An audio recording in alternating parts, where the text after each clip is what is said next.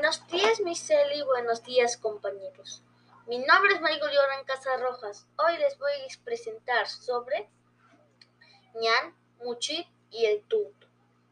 Que en español se dice el joven mochica, el caballito de Totora. Hace mucho tiempo, un valiente joven navegante llamado Muchit contemplaba el atardecer en el horizonte.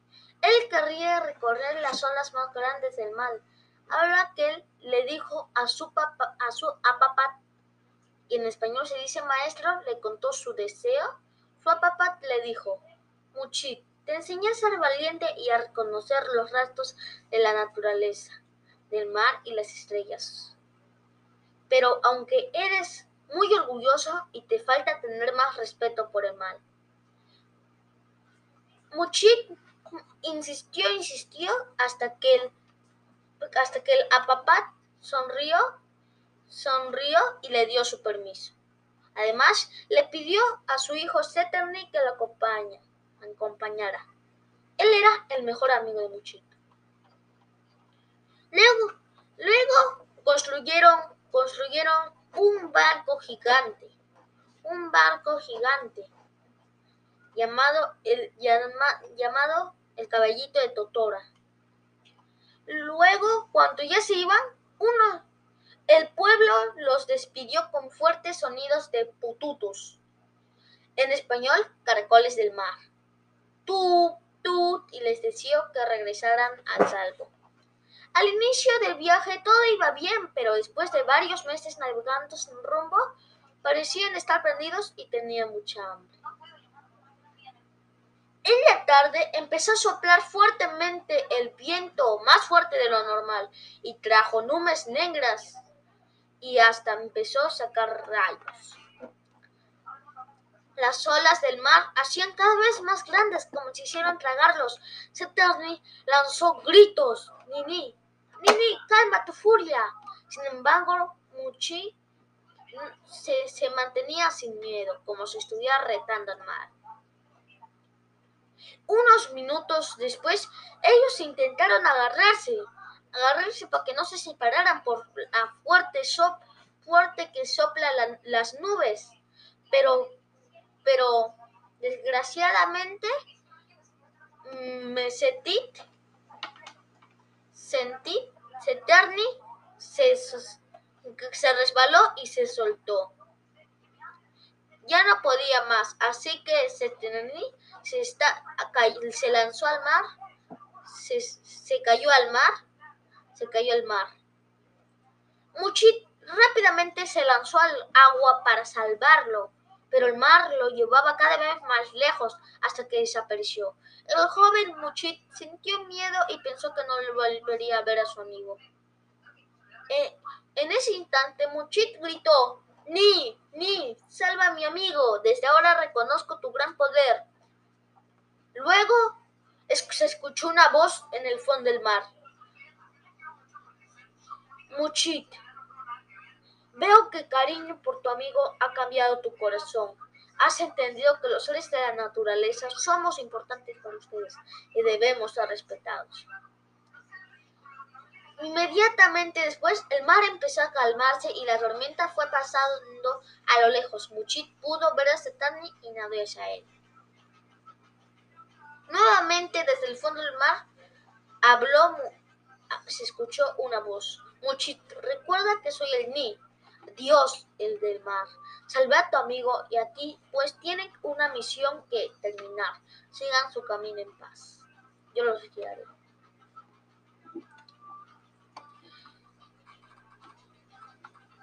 Así continuaron hasta que pudieron ver unos cerros. Ambos jóvenes se alegraron y agradecieron al dios del mar por llegar salvo a nuevas tierras. Cuando se encontraron cerca de estas tierras, vieron a muchas personas que los esperaban con armadas con flechas. Sin embargo, ellos desataron sus tuts, en español, caballitos de totora, y empezaron a deslizarse con habilidad sobre las hermosas olas de la playa. En ese pueblo nunca había visto algo así y quedó sorprendido. El líder de la comunidad pensó que eran personas enviadas por los dioses.